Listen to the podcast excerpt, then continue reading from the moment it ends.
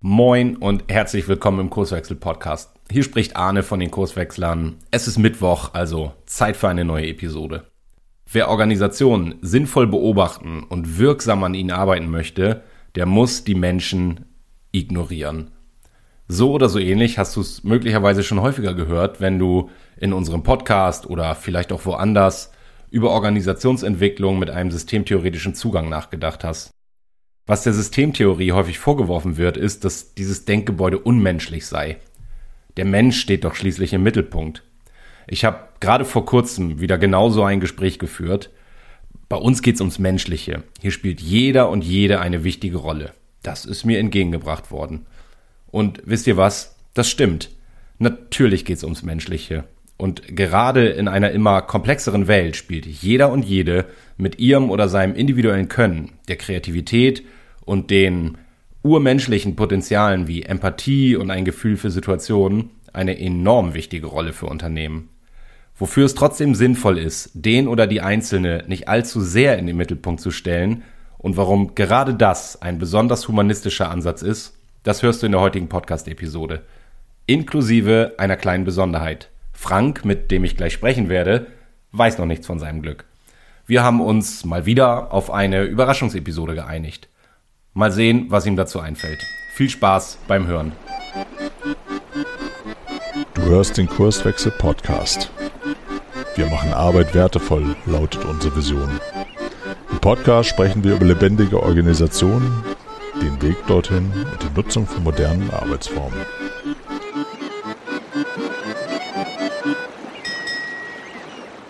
Dann starten wir, ne? Los geht's. Los geht's. Überraschungsepisode. Wir haben ja offensichtlich irgendwie Gefallen an diesem Format gefunden. Moin Frank. Moin Arne. Und ähm, ich, ich freue mich, äh, weil ich was mitgebracht habe, wo ich sehr gespannt bin, mal wieder, äh, wie du da drauf guckst. Und ich werf dir mal einen äh, möglichen Episodentitel vielleicht zu, den ich mir überlegt habe und erkläre dann so ein bisschen, was ich darin sehe. Ähm, vielleicht nennen wir die Episode Es geht doch um Menschen. Und Hintergrund ist, ich habe neulich mal wieder in einem Gespräch ähm, so ein bisschen über Kurswechsel erzählt und als dann das Interesse ein bisschen größer wurde, auch mal erwähnt, naja, dass wir uns ja durchaus durch unterschiedliche Perspektiven, äh, Stichwort Licht am Fahrrad, inspirieren lassen und eine davon eben diese Systemtheorie ist. Und dann habe ich versucht, so in der äh, kürzesten aller möglichen Formen zu erklären, was ist das Besondere an dieser systemtheoretischen Perspektive. Und ich sah mich dann ähm, einem Vorwurf ausgesetzt oder nicht ich, äh, sondern äh, ein Vorwurf an diese Theorie, das ist doch total unmenschlich. Und der Mensch steht doch im Mittelpunkt. Und ähm, jetzt äh, sagen wir häufig auch so Sätze wie Verhältnisse prägen Verhalten. Ja, ich würde nichtsdestotrotz äh, in dieser Episode gern mal mit dir den Fokus auf, um mal aus der Systemtheorie weiterzukommen, die Entscheidungsprämisse Personen legen, die ja auch irgendwie eine Persönlichkeit haben und mal mit dir darüber sprechen, inwiefern spielt Persönlichkeit eigentlich eine Rolle in Organisation. Vielleicht auch kleiner Teaser in unterschiedlichen äh, Organisationsdesigns oder Formaten oder Modellen, wie auch immer. Und wie wichtig sind eigentlich diese Einzelnen? Also nicht die formell beschriebene Position der die Führungskraft XY oder der die Fachkraft äh, YZ, sondern eben Peter, Heike, Hannelore und Fritz. Jo, spannend. Bin auch gespannt, wo uns das hinführen wird. Soll ich mal anfangen, ein paar Gedanken zu sortieren oder? Gerne. Ähm, also erstmal würde ich, ähm, du hast den Titel gesagt, es geht doch um Menschen, ähm, dem gar nicht widersprechen wollen, weil natürlich geht es um Menschen. Nur weil wir von der Systemtheorie lernen oder diese Brille uns ab und zu aufsetzen, dass Organisationen nicht aus Menschen bestehen, fragen wir aber dafür sehr häufig, wer kann's denn? Wer hat denn die Idee? Wer hat das Talent äh, und so weiter? Wo ja sehr wohl der Mensch mit seinen Fähigkeiten und mit seinen Kompetenzen ähm, ja in den Mittelpunkt rückt. Und wenn wir dann davon sprechen, äh, ja, dynamische Welt, hohe Komplexität, hoher Grad an Überraschungsdichte, äh, wo diese Frage im Vergleich wie, zu, wie geht der Prozess oder äh, wie funktioniert die Regel, ähm, ja, viel, eine viel höhere Wirksamkeitswahrscheinlichkeit äh, verspricht, äh, ist das erstmal überhaupt gar kein Widerspruch für mich. Nee, genau. Also und ich, ich bin jetzt ja so gekommen, äh, diese, wir haben das schon oft zitiert, ein bisschen aus der Theorie, die drei Entscheidungsprämissen, die wir uns angucken, wenn wir auch als äh, systemtheoretisch inspirierte Berater ähm, Organisationen versuchen zu verstehen, sind eben äh, ja Kommunikationswege, also Strukturen, Hierarchien und so weiter, Prozesse, Programme und eben Personen. Also Menschen, die dann innerhalb dieses Kontextes Arbeit oder Organisation gewisse Positionen oder Rollen auch besetzen.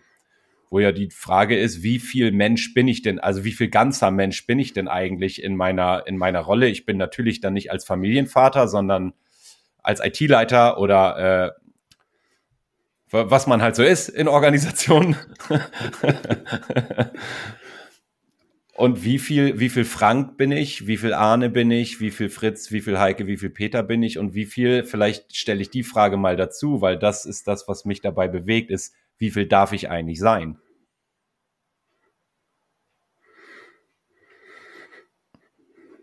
Naja, auch da ähm, würde ich aus, aus zwei Blickwinkeln mich mal versuchen anzunähern. Das eine ist natürlich, dass ja unser Reflex dann sofort anspringt, okay, äh, die, die Rahmenbedingungen, der Kontext, in dem ich da ähm, diese Rolle, diese soziale Rolle ausfülle, ist mit hoher Wahrscheinlichkeit dafür verantwortlich, dass oder wie ich mich verhalte im, im Rahmen mhm. meiner Rolle. Ne? Das ist ja so dieser Reflex, ähm, den wir haben. Ähm, trotz alledem glaube ich, dass sehr viele Menschen sich darüber hinwegsetzen, indem dann doch mehr von ihrer Persönlichkeit einfließt in diese soziale Rolle, als vielleicht dieser Rahmen erfordert oder dieser Rahmen ermöglicht. Weil es gibt ja echt richtig, richtig viele Menschen, die ja auch ähm, unzufrieden sind mit den Rahmenbedingungen, in denen sie sich da verhalten dürfen und anfangen, es anders zu tun. Also diese Ketten zu sprengen, so, so eine Metapher würde ich jetzt mal äh, nutzen.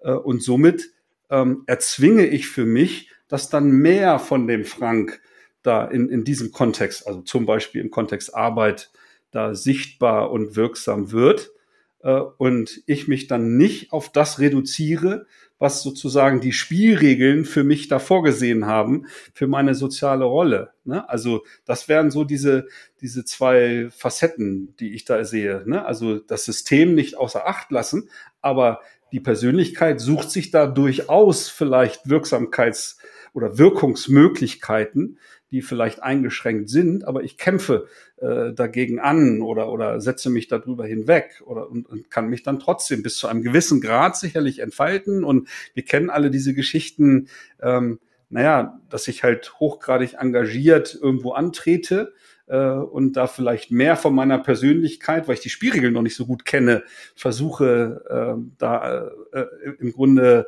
äh, zu zeigen. Äh, und jedes Mal äh, ne, wenn ich vielleicht dann gegen implizite oder explizite Spielregeln verstoße, dann gibt's vielleicht was auf die Finger. Ne? Beim ersten Mal lächle beim zweiten Mal denke ich, Hä, was ist das denn?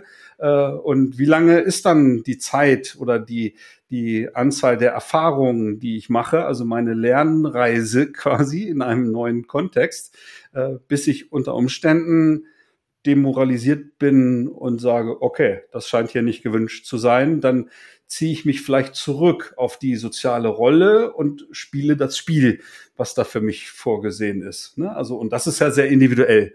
Ne? Und da glaube ich schon, dass äh, ähm, starke Persönlichkeiten oder äh, Persönlichkeiten mit bestimmten Kompetenzen, mit bestimmten äh, Ausprägungen von Motiven äh, oder so, da vielleicht anders mit diesen Herausforderungen umgehen, ähm, sich da sozusagen einschränken zu lassen ähm, als andere. Und schon bin ich in dieser Persönlichkeitsdiskussion drin, die ja also nicht falsch ist. Ne? Die Kombination, glaube ich, ist, ist da hilfreich.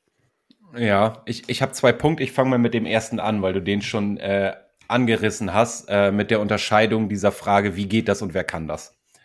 Es äh, gibt ja in jeder Organisation ganz gleich, wie sie organisiert ist, sowas wie, wie ein normatives Paradigma, würde ich das mal nennen. Also ich habe irgendwie eine Formalstruktur und äh, daraus leiten sich gewisse Rollen und Verantwortlichkeiten ab, die ich dann auch wiederum beschreibe. Jeder kennt so Stellenbeschreibungen und je nachdem, wie feingliedrig ich das ausführe, was soll ein Mensch in einer Position eigentlich machen? Das kann ich ja von so, da stehen fünf Bullet Points drin, von so ganz grob, das ist in der Rolle, bis hin zu sehr klaren, äh, auch äh, formalisierten Erwartungen an diese Rolle. Also das hast du zu tun mit Zielen und so weiter formalisieren. Und ich glaube, je enger ich dieses Korsett schnüre, das heißt, je mehr ich äh, standardisiert beschreibe, unabhängig vom Menschen, was soll, ich bleib mal bei dem IT-Leiter, was soll ein IT-Leiter eigentlich machen, desto egaler sozusagen ist es, Klammer auf, auf der Vorderbühne, ob das Heike oder Fritz ist. Weil ich ja sehr klar über diese Regel, die ja formuliert ist, die Leute auch darauf, äh, naja, so ein bisschen festnageln kann und Abweichung auch sanktionieren kann. Jetzt kann ich natürlich auch in ganz klassischen Organisationen so eine formelle Stellenbeschreibung relativ weit fassen, was ja wieder Spielräume, ähm, das würde ich dem gegenüber mal so als das interpretative Paradigma ähm, titulieren, Spielräume für den Menschen, der diese Position ausfüllt, einräumen. Einverstanden? So, so dass ich vielleicht das noch hinterher an der Stelle schon glaube. Also dieses, ähm, ich, ich komme ja daher, ich will mal mit diesem Vorurteil aufräumen, die Systemtheorie wäre unmenschlich, weil sie die Menschen ignorieren würde. Das macht schon einen Unterschied, ob Peter oder Heike IT-Leiterin ist, weil sie natürlich eine ganz andere Lerngeschichte, vielleicht auch unterschiedliche Expertisen dort einbringen und innerhalb dieses Korsetts ähm, diese Rolle anders interpretieren. Da wird dann klassisch auch gerne von einem Führungsstil gesprochen, also lange Leine, kurze Leine und so weiter. Das, da macht die Person schon einen Unterschied. Mein äh, Hauptpunkt ist, warum ich glaube, dass dieses Thema jetzt gerade sehr wichtig ist, oder nee, das ist der Punkt 1.1 eigentlich. Du hast die Hinterbühne angesprochen. Ähm, ich bleibe mal bei diesen sehr eng formulierten äh, Stellenbeschreibungen, Prozessanweisungen, Regeln und so weiter. Ähm, das hast du ja auch schon angedeutet. Es gibt Menschen, die stellen relativ schnell fest, ich würde so gern die Probleme unseres Marktes lösen aber ich darf eigentlich gar nicht, weil die Prozesse, die, geschri die geschrieben sind, passen nicht mehr zu den Herausforderungen, die wir heute haben und die sich ständig verändern. Wenn ich jetzt Menschen habe, die noch ein Fünkchen Motivation sich bewahren konnten, die nutzten ja diese Graubereiche, also mal unter dem Radar irgendwie auf der einen Seite den Prozess zu bespielen, meiner Rolle gerecht zu werden und auf der anderen Seite was anderes zu tun, illegal sozusagen, um das Kundenproblem zu lösen. Und ich glaube, da hängt es dann auch schon davon ab, wie viel halte ich eigentlich aus in so einem überbürokratisierten Laden und wann gelange ich als Mensch auch in so eine Re Resignation im Sinne von, ah komm, jetzt ist mir das echt scheißegal, jetzt mache ich, was in meiner Stelle steht. Äh, was die andere Abteilung macht, interessiert mich nicht. Ob der Kunde glücklich ist, sowieso nicht. Und äh, ja, jetzt machen wir Dienst nach Vorschrift. Ja, kann ich, kann ich gut nachvollziehen. Ähm, na, natürlich ist es aus meiner äh, äh, Erfahrung so, äh, dass ich auch immer überprüfen muss, ist jetzt eigentlich der, der Mensch auf dieser Stelle, klassische Formulierung, eigentlich die, die richtige Besetzung oder, oder äh, ne, der, der richtige dafür. So, ne, das kann ja durchaus auch mal eine Beobachtung sein, dass das passt nicht. Ne? Ich, die, der oder diejenige, die die Entscheidung getroffen hat, äh, das kann ein Team sein, das kann äh, ein Chef sein oder so, hat sich geirrt. Auch das ist ja ein, eine komplexe Entscheidungssituation, ähm, die ich nicht durch Analyse oder durch lange genug Überlegen oder so äh, irgendwie rausbekomme, sondern auch da ist das ja eine Wette auf die Zukunft, dass da eine, eine Passfähigkeit irgendwie entsteht für das, was ich mir halt erhoffe.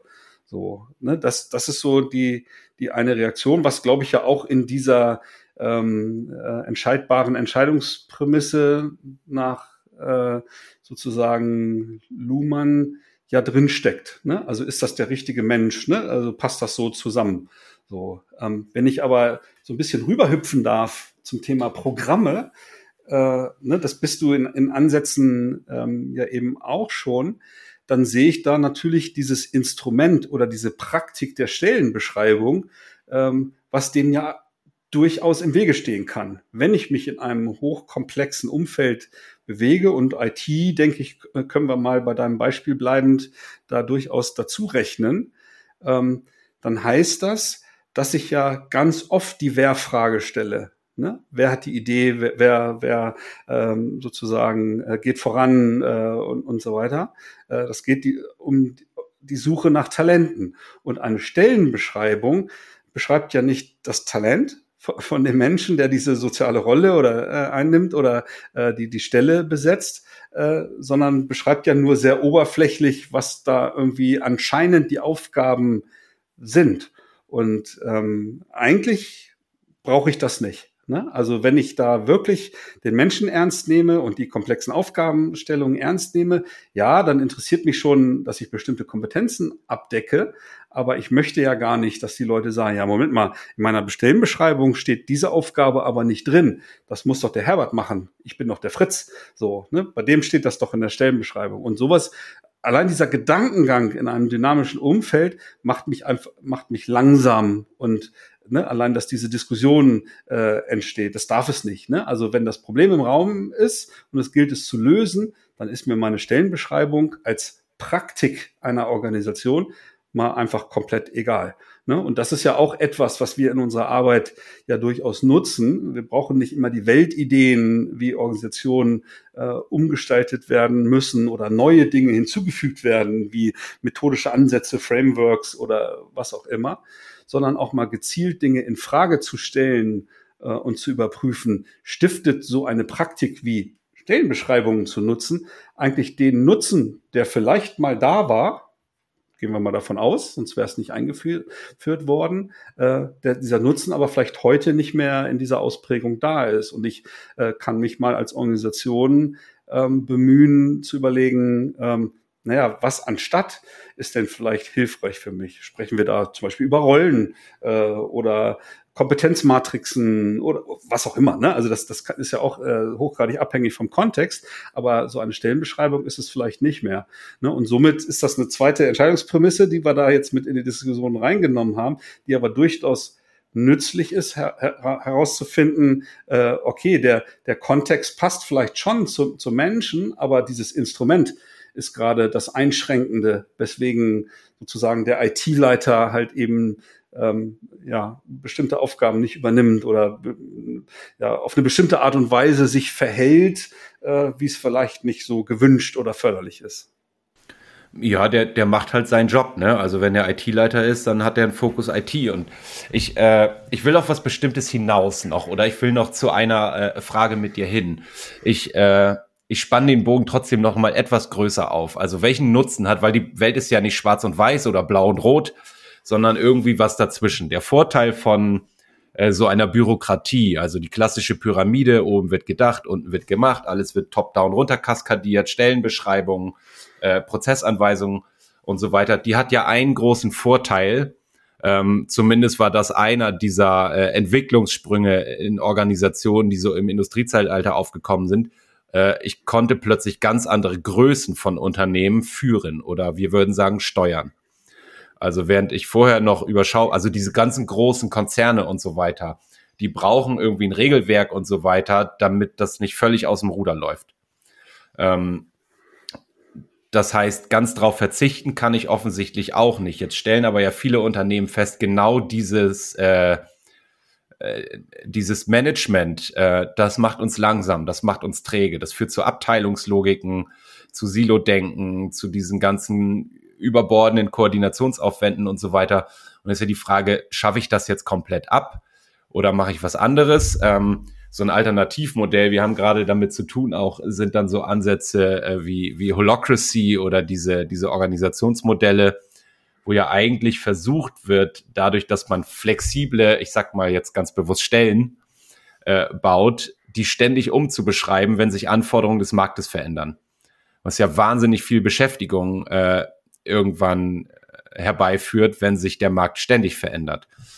Und da ist jetzt die Frage, also wie, wie viel Mensch darf so eine Rolle haben und wo ich hin will, das war auch mein zweiter Punkt, ist, wenn wir, das haben wir jetzt schon äh, thematisiert, gerade die Veränderungen in der Arbeitswelt beobachten, dass ja ähm, die Komplexität wahnsinnig zunimmt und immer weniger durch Wissen aus der Vergangenheit gelöst werden kann, dass ich in Prozesse äh, agiere, sondern, und jetzt bin ich wieder beim Menschen, Menschen situativ an einem konkreten Problem äh, ihr Können, ihr Talent, ihre Ideen, ihre Kreativität und so weiter einbringen ähm, dann verändere ich mich, äh, was so Organisationsstrukturen angeht. Und der Trend ist ja zu beobachten, tendenziell hin zu Dezentralität, zu crossfunktionalen Teams, die sich selbst steuern, selbst führen und so weiter. Das heißt, ich nehme in der Tendenz, nicht gänzlich, ähm, aber sehr viel von diesen formellen Strukturen weg. Also Hierarchieebenen, Abteilungsstrukturen, auch Regeln und Prozesse was ja, wenn ich unserer äh, Theorie im Hintergrund folge, dazu führt, jetzt habe ich wieder ganz, ganz viel mehr äh, ganzer Mensch sozusagen in diesen Rollen und das macht ja was mit so Organisationen. Ja, also ähm, diese, diese Freiheitsgrade, die dadurch entstehen, können ja genau zu diesem gewünschten Effekt führen, dass halt die Menschen lernen, ähm, ja, mehr von ihren Talenten preiszugeben, die bei einem klassischen Bewerbungsprozess auf eine Stelle, ne, so wie ich das eben schon ausgeführt habe, ja gar nicht notwendig waren, sondern da stand, ich muss Excel können, ich muss kommunikativ sein, ich muss mich mit, keine Ahnung, irgendwas Programmieren auskennen. Das wird dann ja irgendwie abgeprüft oder abgefragt. Haken dran, Stelle wird besetzt. Dass ich vielleicht ein toller Sänger bin oder äh, Skifahren kann und das in bestimmten äh, Kontexten, naja, bei der Arbeit weiß ich jetzt nicht, aber äh, sehr, sehr hilfreich ist. Aber ich auch weitere ähm, ja, äh, äh, berufliche Kompetenzen und Talente natürlich mitbringe, das bleibt, bleibt dem Unternehmen, also der Organisation, ja dann verborgen. Und in dem Moment, wo ich ähm, diese Büro Bürokratie abbaue, wie du es beschrieben hast, und ich in wertschöpfungsmächtigen Einheiten, Teams, Mannschaften zusammenarbeite, ähm, kann ich das zeigen. Und somit ist das schon mehr von mir, was dann in den Fokus rückt, was ja für die Wertschöpfung im ersten Schritt super ist.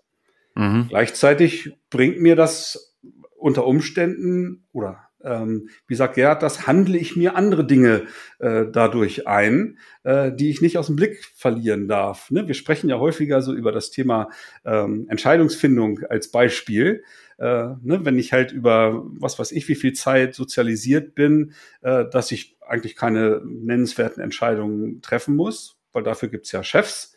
Ne? Und auf einmal arbeite ich in einem crossfunktionalen, wertschöpfungsmächtigen Team und ja, soll mehr Verantwortung übernehmen, wird gesagt, oder äh, soll jetzt Entscheidungen direkt am Problem oder direkt am Markt halt irgendwie treffen. Naja, das, das weiß ich ja nicht von jetzt auf gleich, wie das funktioniert oder gar, dass ich da schon Erfahrungen und, und äh, Talente äh, oder Könnerschaften aufbauen konnte. Das heißt, ähm, solche Einheiten, wenn ich äh, äh organisatorische Veränderungen in diese Richtung vornehme, müssen das ja auch erstmal lernen. Ne? Ich, ich, weiß jetzt ja immer noch nicht genau, auf welchen Punkt du hinaus willst, ne? aber das ist ja dann, wir reden ja oft dann von, von Selbstorganisation. Das heißt, so eine dezentrale Struktur wird geschaffen, Führungspositionen gibt es in der Form nicht mehr, weil Führung ja so zwischen den Menschen dann ja auch anders äh, funktioniert. Ja, und jetzt macht mal. So, ne? Und das ist dann ja oftmals so dieser Punkt, wo es nicht Selbstorganisation ist, was wir beobachten, sondern sowas vielleicht wie Selbstüberlassung.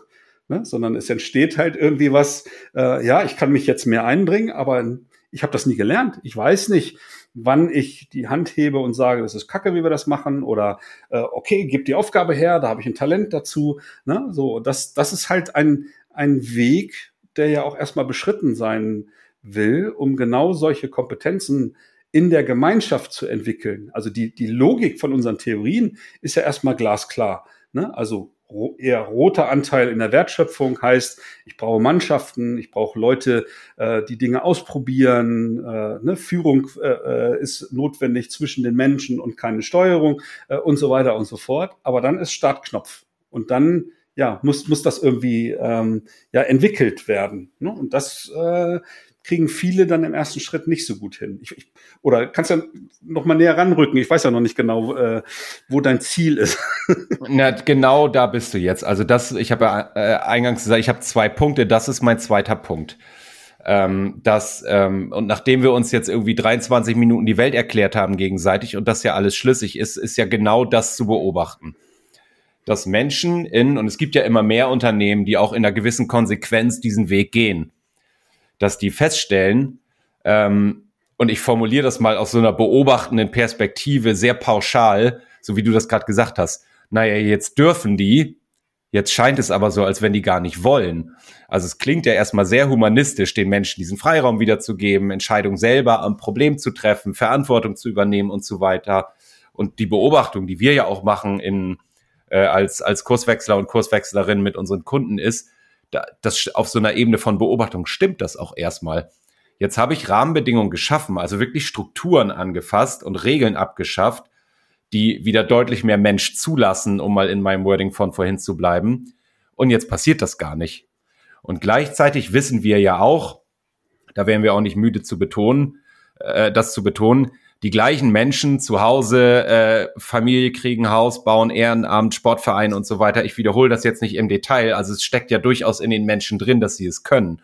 Aber in diesem speziellen Kontext beobachte ich auch häufig Menschen, die sehr unsicher sind und gar nicht wissen, wie soll ich mich denn jetzt richtig verhalten und wie mache ich das eigentlich und was darf ich eigentlich? Und da ist meine Frage und das ist ne, fast schon mein Problem an der Stelle. Ähm, gleichzeitig beobachte ich natürlich auch Menschen in den Unternehmen, das ist gerne getrieben und oft getrieben dann auch so aus der Richtung HR. Wir müssen ja Unterstützung anbieten. Wir müssen die Leute ja äh, begleiten oder ihnen dabei helfen, dass sie äh, in diesem Kontext bei uns in der Organisation lernen, das besser zu können. Und da bin ich so, ja, da ist die Grenze zwischen gut gemeint, ist das Gegenteil von gut und dann doch irgendwie auch übergriffig und schlecht, glaube ich, sehr diffus. So, wie guckst du da drauf? Ich, ich würde gern an einer Stelle so ein bisschen spitzer sein noch als du in der, in der Sprache, weil du hast eingeleitet, äh, die Beobachtung ist, es scheint so, als wenn die nicht wollen. Ähm, ich, ich glaube, das ist gar nicht die Beobachtung, sondern die Beobachtung ist, es passiert nicht ohne Bewertung. Ne? Dass das Wollen unterstellt ja schon irgendwie, dass da irgendeine Verweigerung stattfindet. Das ist es ja überhaupt gar nicht, sondern ich, ich glaube, du bist dann hinten raus klarer geworden, ähm, das Können ist nicht da. Ne? Das heißt, diese Verunsicherung sorgt dafür, die wissen nicht, wie es geht. Mhm. So, ne? was, was müssen wir jetzt eigentlich tun, äh, anders als vorher in der alten Struktur, ähm, damit wir in diesem dynamischen Umfeld uns halt so nach vorne irren, wie wir es ja oftmals äh, nennen äh, und Wertschöpfung betreiben. So, ne? Und ich glaube, das ist genau dieses Vakuum, was du meinst. Ne? Und wo ja viele auch keine Antwort drauf haben. Ne? Also ich, also ich glaube, ähm, dass da sowas wie Arbeitsstruktur und ähm, in, in meiner naiven systemtheoretischen Welt, äh, so nenne ich es mal, auch sowas wie Kommunikationswege nicht als Hierarchie gemeint, sondern als Kommunikation einfach zwischen den Menschen ein entscheidender Hebel ist.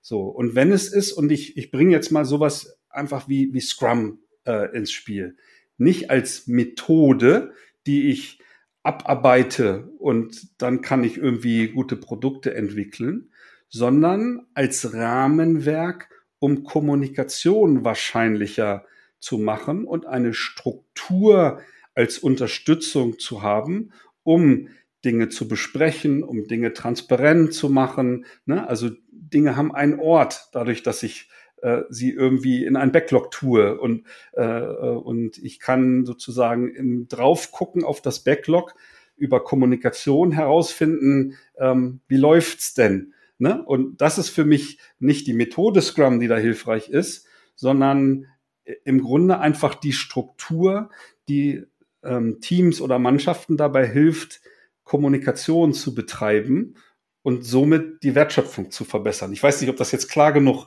äh, rübergekommen ist, aber so gucke ich auf den Einsatz von solchen Werkzeugen oder Frameworks wie, wie Scrum und setze die auch äh, intensiv ein, ne, auf, auf äh, kontextabhängige Art und Weise. Wir sind ja auch oftmals in äh, Unternehmen unterwegs, wo IT jetzt nicht der Primärschwerpunkt ist. Äh, auch da nutze ich solche, solche Werkzeuge, ähm, um Kommunikation zu befeuern und äh, zu intensivieren, sage ich jetzt mal ganz platt. Und es ist egal, ähm, was der Auftrag von so einem Team ist, bis hin zu Management-Teams, die über vergleichbare Werkzeuge einfach die Kommunikation zwischen den einzelnen Teammitgliedern sozusagen verbessern, um dadurch die Wertschöpfung äh, äh zu verbessern. Das wäre so meine, meine Antwort. Kannst du was mit anfangen? Abs absolut. Also, wo wir gerade drüber sprechen, ist, ähm, und das muss man ja auch mal so sagen, dass so schlecht wie die klassische Pyramide in, dem, in den dynamischen äh, Märkten von heute funktioniert, äh, so gut funktioniert sie in ihrem Selbstzweck. Nämlich äh, damit äh, unter anderem Orientierung zu geben. Ich weiß hier völlig genau, wo mein Platz ist in dem Laden, was ich zu tun und zu lassen habe, wen ich fragen muss, wenn ich irgendwie was brauche und so weiter. Und wenn ich, wenn ich da jetzt einen Rückbau betreibe, ähm, dann ist natürlich, und das löst, glaube ich, diese Unsicherheit aus, die Frage, was ist jetzt meine Referenz eigentlich? Ähm, wer, wer sagt mir, in, ich setze gerade Anführungsstriche, nicht in welche Person sagt mir, sondern woher bekomme ich Informationen darüber, was ich zu tun und zu lassen habe, was eigentlich äh, dem Zwecke des Unternehmens dient, dem Zwecke meines Teams dient und so weiter.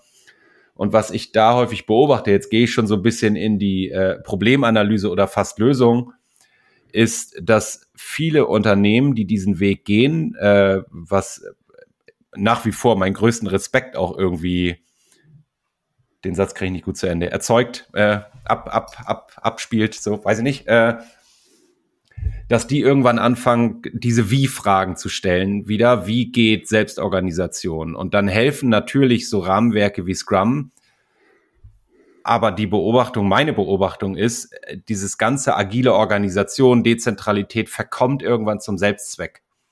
Man spricht irgendwie nur noch darüber, wie jetzt Entscheidungen äh, adressiert werden, wo die getroffen werden, wer mit welchen Teams und so weiter. Was aus meiner Sicht häufig vergessen wird. Auf diesem Weg ist der Ursprung, äh, das, wofür machen wir das eigentlich? Weil das ist ja immer mit Aufwand verbunden, so eine Transformation. Ähm, und da sich nochmal darauf zu besinnen, wir haben das gemacht, weil da draußen der Markt komplex wird und weil die Anforderungen sich immer schneller verändern und weil wir die Probleme unserer Kundinnen und Kunden heute und morgen besser lösen wollen. Und ich habe gerade dieses, was ist meine Referenz, was glaube ich dann häufig übersehen wird in dieser äh, Beschäftigung mit sich selber am Ende ist, der Fremdzweck. Also wir wollen Probleme des Marktes besser lösen. Und da bin ich sehr stark dabei, auch wenn, wenn wir diese Projekte begleiten, in den dezentralen Teams, oft sind es ja solche, die dann entstehen, als allererstes zu fragen, welchen Markt bedient ihr? Was ist, welchen Wertstrom deckt ihr ab sozusagen? Was wollt ihr liefern? Welches Problem adressiert ihr?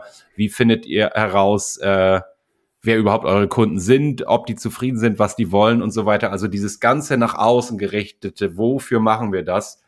ähm, ja, das kann man schon mal vergessen, weil das ja auch anspruchsvoll ist, so ein, so ein Transformationsprozess dann gut zu gestalten. Also äh, Transformation zum Selbstzweck ist irgendwie oft so ein, so ein Zustand offensichtlich, in dem viele Unternehmen sich befinden. Und ich glaube, den gilt es dann, vielleicht ist auch okay, dass man da kurz reingerät, weil das natürlich irgendwie auch inhaltsdicht ist, was man da macht. Aber dann wieder das zu überwinden und hinzukommen, wofür machen wir das? Was ist der Markt? Was will der Markt? wen bedienen wir und so weiter. Und dann bin ich komplett bei dir. Dann hilft natürlich auch so ein Framework wie Scrum, um Kommunikation zu organisieren und so weiter.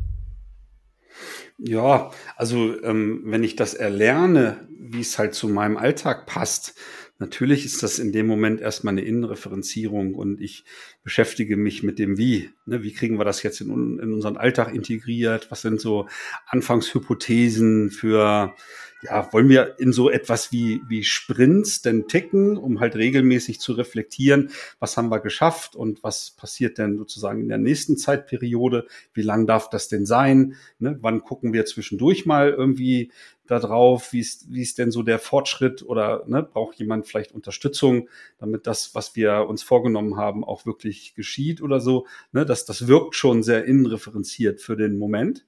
Ähm, aber ich glaube, oftmals kommt dann ja sowas wie die Betrachtung von Anspruchsgruppen, also Personas als, als Beispiel oder wer ist der Nutznießer von unserer Arbeit. Ne? Und selbst wenn ähm, so eine Managementtruppe die dann anfängt, auf diese Art und Weise gemeinschaftlich zu arbeiten, ne, so ein bisschen ihre Ressource, Ressource aufgibt und ne, wo ja oftmals dann so ein, äh, so, so ein Bereichs- oder Ressort-Egoismus im Rahmen der Pyramidenorganisation zu beobachten ist, ne, dass der Vertriebschef ganz andere äh, Ziele hat ähm, als der IT-Chef und, und so weiter und so fort, ne, dass die wirklich gemeinsam ähm, äh, voranschreiten quasi dass da ja dann so eine Diskussion für machen, für wen machen wir den Bums hier eigentlich, äh, durchaus mal ganz hilfreich ist. Ne? Und äh, da kommen dann die Außenreferenzen äh, ins Spiel, ne? also für den Markt. Und Markt kann ja natürlich der Absatzmarkt äh, sein für Produkte, kann aber auch der Arbeitsmarkt äh, sein, dass bestimmte Maßnahmen, die dann zum Beispiel durch so eine Managementtruppe ähm, dann bearbeitet und, und wertschöpfend erledigt werden, dafür sorgen soll, dass vielleicht das Unternehmen wieder interessanter ist für talentierte Kolleginnen und Kollegen. Ist jetzt ein beliebiges Beispiel. Ne? Oder ähm, Anspruchsgruppen, die innerhalb der Organisation ähm, vielleicht zu finden sind, dass ich halt bestimmte Dinge ähm, umsetzen möchte, um für die eigenen Mitarbeitenden äh, Vorteile hinzubekommen, da, wo, wo, dann ja auch im Übrigen wieder der Mensch ins Zentrum der Aktivitäten rutscht. Da kamen wir ja irgendwie gerade her.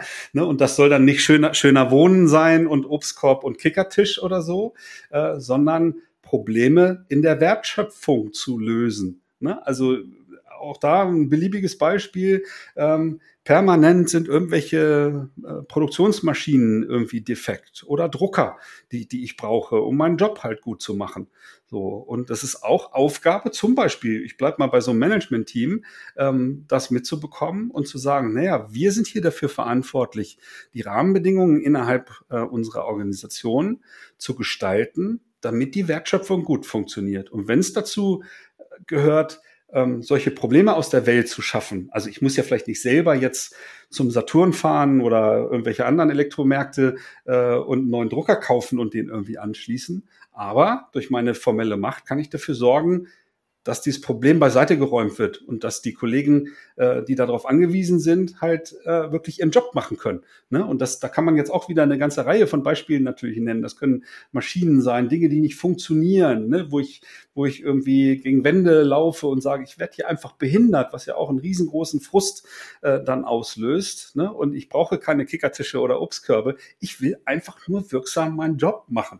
Ne? Und ähm, das ist dann auch, sag ich mal, auch wenn das eine nach innen gerichtete äh, Persona oder, oder Anspruchsgruppe halt irgendwie ist, ist es trotzdem aus Sicht von einem Management-Team natürlich Wertschöpfung nach außer, außerhalb dieses Kreises.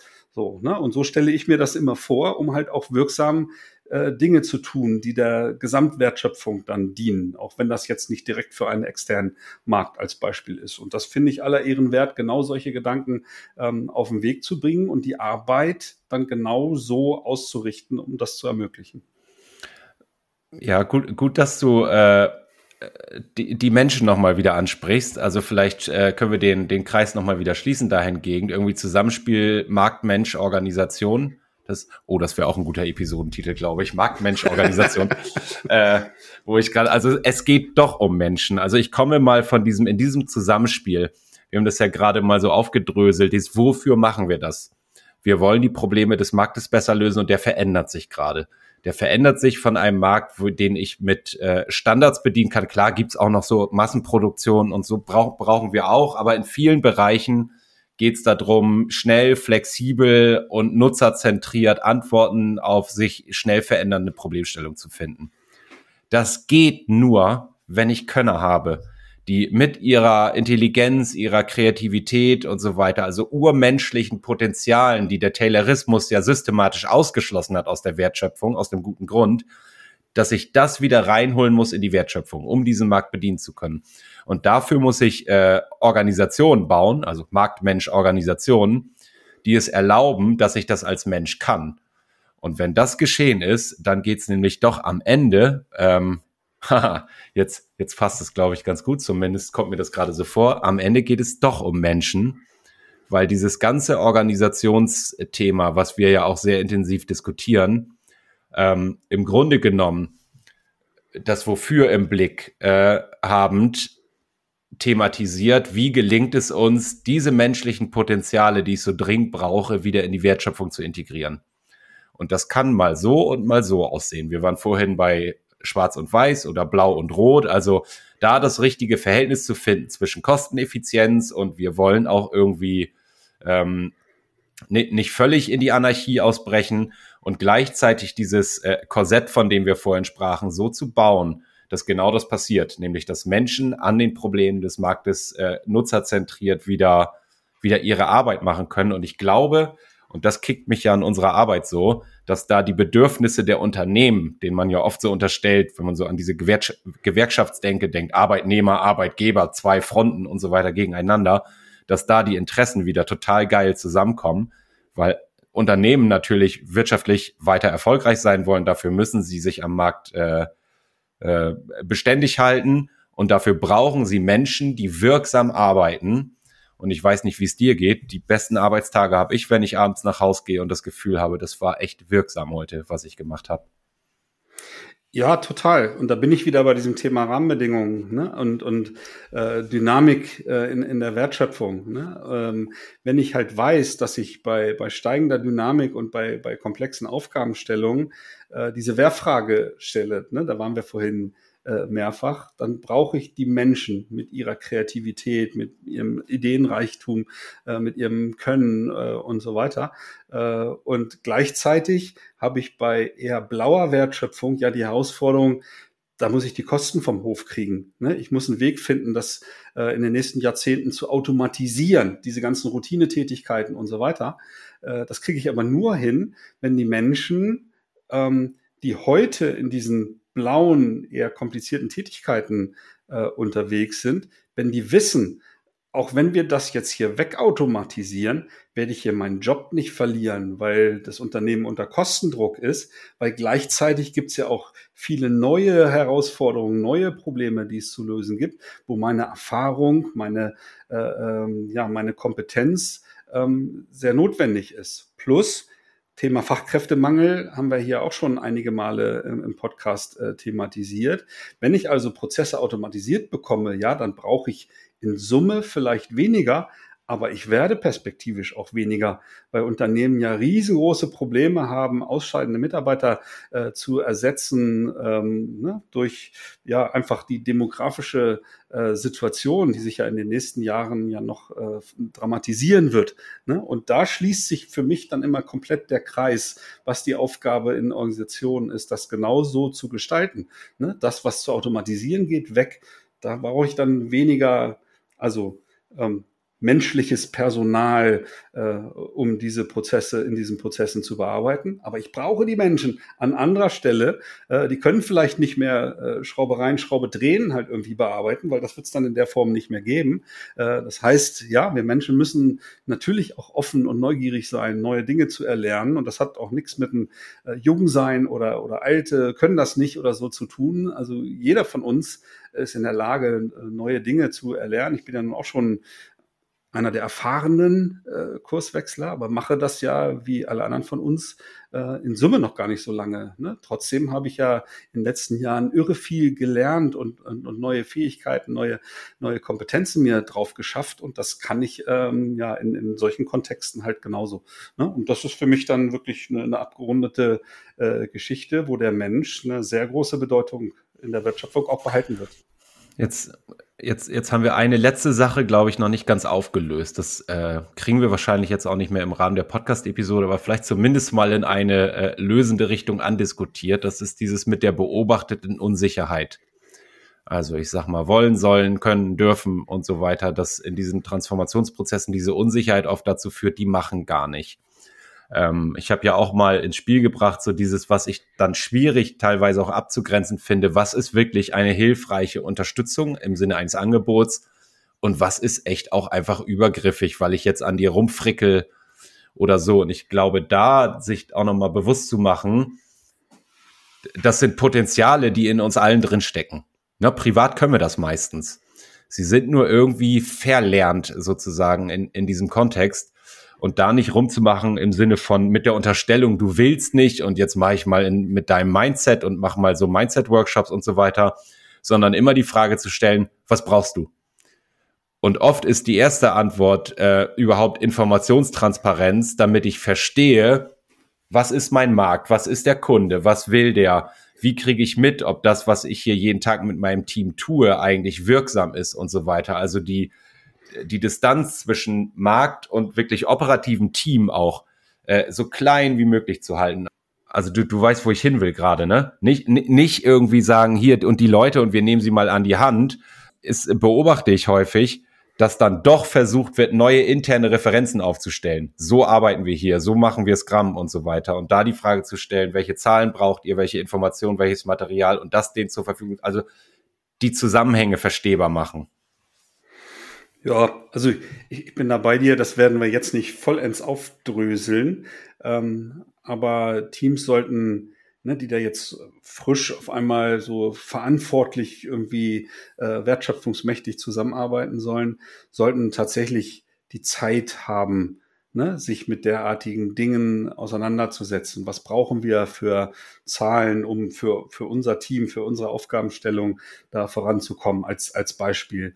Dann ähm, die Zeit, um Werkzeuge zu lernen oder sich anzugucken. Das können Denkwerkzeuge sein, das können Werkzeuge sein, die den Arbeitsalltag ähm, erleichtern, um dann experimentell vielleicht Dinge auszuprobieren und selber sich dann den Arbeitsalltag, ne, vielleicht mit ein bisschen Anschubhilfe so zu gestalten, wie es passen könnte, aber auch regelmäßig zu reflektieren. War das jetzt nützlich, dass wir jetzt mal angefangen haben, eine Roadmap uns aufzubauen für die nächsten Monate? Wo wir regelmäßig drauf gucken, was verschiebt sich jetzt gerade, dass wir so die nähere Zukunft da ganz gut äh, im Griff haben, so mit Themen. Vielleicht ist es aber auch nicht nützlich. Dann schaffe ich das wieder ab und gucke, was gibt's noch für Werkzeuge, die vielleicht ähm, hilfreich sein können. Ne? Und das ist, glaube ich, dann so ein Rahmen, wo Teams dann lernen, sozusagen eigenständig Werkzeuge zu nutzen oder auch wegzutun, andere auszuprobieren. Ne, sie dürfen gerne neugierig sein und neue Werkzeuge ähm, lernen zu wollen ne? und so sich ein eigenes Repertoire aufzubauen, aus dem sie dann schöpfen können. Und wenn sie hier und da dann äh, ne, auf die Frage, was braucht ihr, dann sagen, pff, also die Werkzeuge, die wir jetzt hier hatten, irgendwie äh, läuft es immer noch nicht so richtig rund. Ne? Äh, vielleicht kann uns mal jemand dabei unterstützen oder wir können mal irgendwo anders gucken, wie die das machen. Nicht als Blaupause, sondern als Inspiration. Ah, okay, da haben wir noch gar nicht drüber nachgedacht. Können wir bei uns auch mal testen. Ne? Und so, so kann ich mir das gut vorstellen. Und so sind ja auch unsere Erfahrungen, ne? dass wenn wir ähm, Teams oder Einheiten so auf dem Weg unterstützen, ne? dass die dann schon sehr, sehr schnell eigenständig ähm, so herausbekommen, was, wie so der Alltag funktionieren kann, damit ich meine Außenreferenzen im Blick behalte, äh, das, was irgendwie zu verschlanken ist, auch effizient hinbekomme, gleichzeitig äh, für, für komplexe Aufgabenstellungen halt einfach ausprobiere und vom Kunden lerne, mich vom Markt erziehen zu lassen und diese ganzen Dinge, was ja im ersten Moment erstmal nur so, so Floskeln sind, aber die lebendig werden zu lassen, ne, ich glaube, das ist dann ein guter Weg. Das ist mein Punkt, genau den Blick, den Blick nach außen zulassen, fördern ähm, und dann fragen, was braucht ihr, um das gut zu bedienen? Und dann sind wir da, äh, dass es am Ende doch um Menschen geht, glaube ich. Exakt.